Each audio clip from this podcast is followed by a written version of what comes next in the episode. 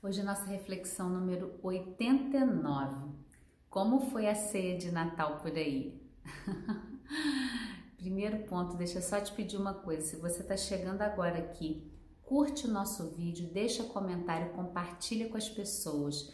Vamos expandir o planeta Eva quando a gente compartilha esses vídeos, né? A gente tem esse lado que incomoda um pouquinho. Todo mundo fala isso no vídeo, mas se a gente não falar, vocês não fazem, não compartilham e o trabalho não expande.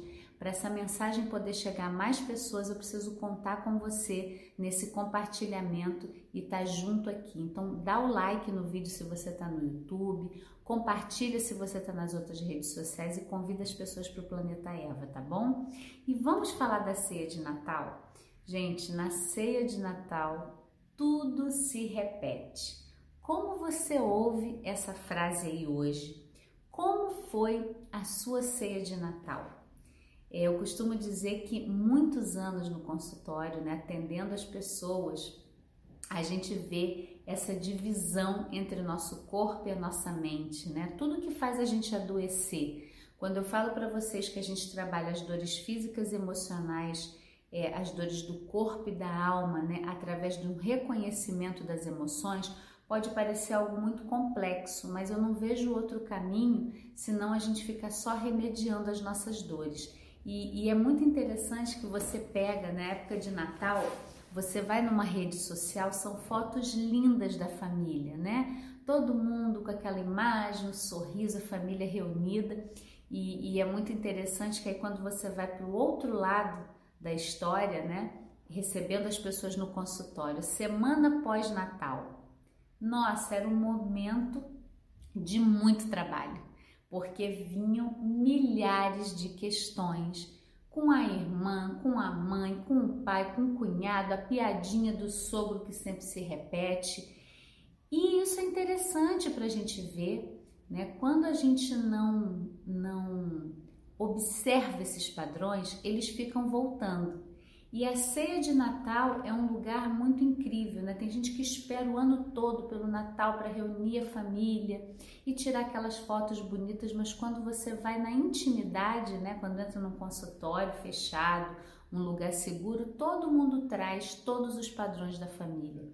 Ah, de novo eu fiquei cansado, eu vi minha mãe trabalhando demais, ou eu trabalhei demais e é sempre aquela confusão, ninguém faz as coisas, a gente tem que fazer. E eu me aborreci porque o meu cunhado fez aquela piadinha de todo ano, e eu vejo a minha irmã daquele jeito, ou meu irmão de tal jeito. Se identificou aí?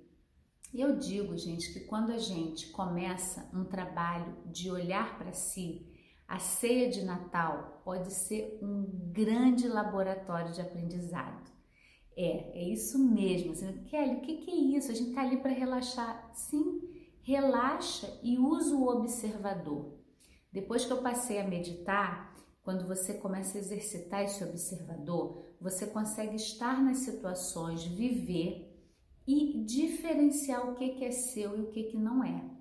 E aí a gente começa a observar os padrões da família eles são um presente para a nossa vida, da gente olhar ali, como se a gente tivesse um olhar de cima e pudesse observar como que acontece aquela dinâmica familiar. Qual é o meu papel nessa dinâmica?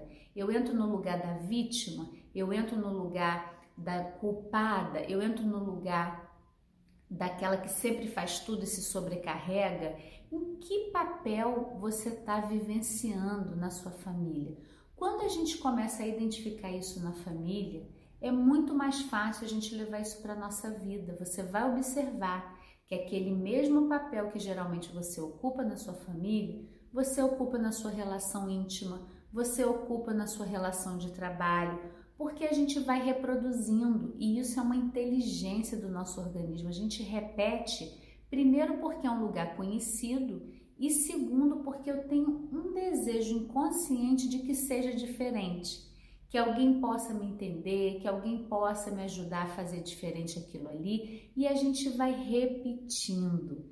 E essa repetição, né, ao longo dos anos, ela vai sempre reforçando marcas da nossa criança ferida dentro de nós. Então, meu convite para você esse ano é que você pare agora, faça uma reflexão sobre como foi a sua ceia de Natal. O que que você viu que se repetiu tudo de novo. E aí escolha um caminho. Você pode fazer anotações, você pode simplesmente entender que lugar é esse que você ocupa, como que você se vê ali na sua família hoje. E vamos ver se você pode estar aqui no Planeta Eva ao longo desse ano, a gente trabalhando esse autoconhecimento, você percebendo as suas necessidades íntimas, a sua criança ferida, podendo ter recursos também para cuidar das suas dores do corpo e da alma. Vamos ver se no Natal do ano que vem essa ceia fica um pouco diferente, ela não precisa se repetir, mesmo que você esteja no mesmo lugar, com as mesmas pessoas, você pode ter uma ceia completamente diferente. Então, eu lanço aqui meu desafio para você né? Faz essa reflexão e deixa nos comentários para mim. E de novo, se você está chegando no Planeta Eva, curte o vídeo, coloca o seu like, comenta, compartilha com as pessoas para que essa missão de que a gente pode sim aliviar dores do corpo e da alma de uma forma integral e natural chegue cada vez em mais pessoas. Então, gratidão também por você ter seguido o Planeta Eva esse ano, né? A gente está aqui na nossa reflexão número 89 e eu vou pedir a você, se você quiser aprofundar, para você assistir a reflexão número 1, a nossa primeira reflexão que fala sobre os padrões inconscientes que vão se repetindo. E aí vai te dar todo um sentido com esse ponto hoje da nossa reflexão 89. E siga as nossas redes sociais, temos canal no Telegram, tem o, o planetaeva.com.br com curso gratuito Integra Amor e o guia para você, oito dicas e três barreiras para alívio das dores. Segue, compartilha, comenta e vamos juntos se conectar com a nossa essência para que o nosso Natal, o nosso ano, ele possa ter um novo fluxo, uma nova energia, um novo olhar para você, porque mudar o mundo é mudar o olhar. Até a próxima!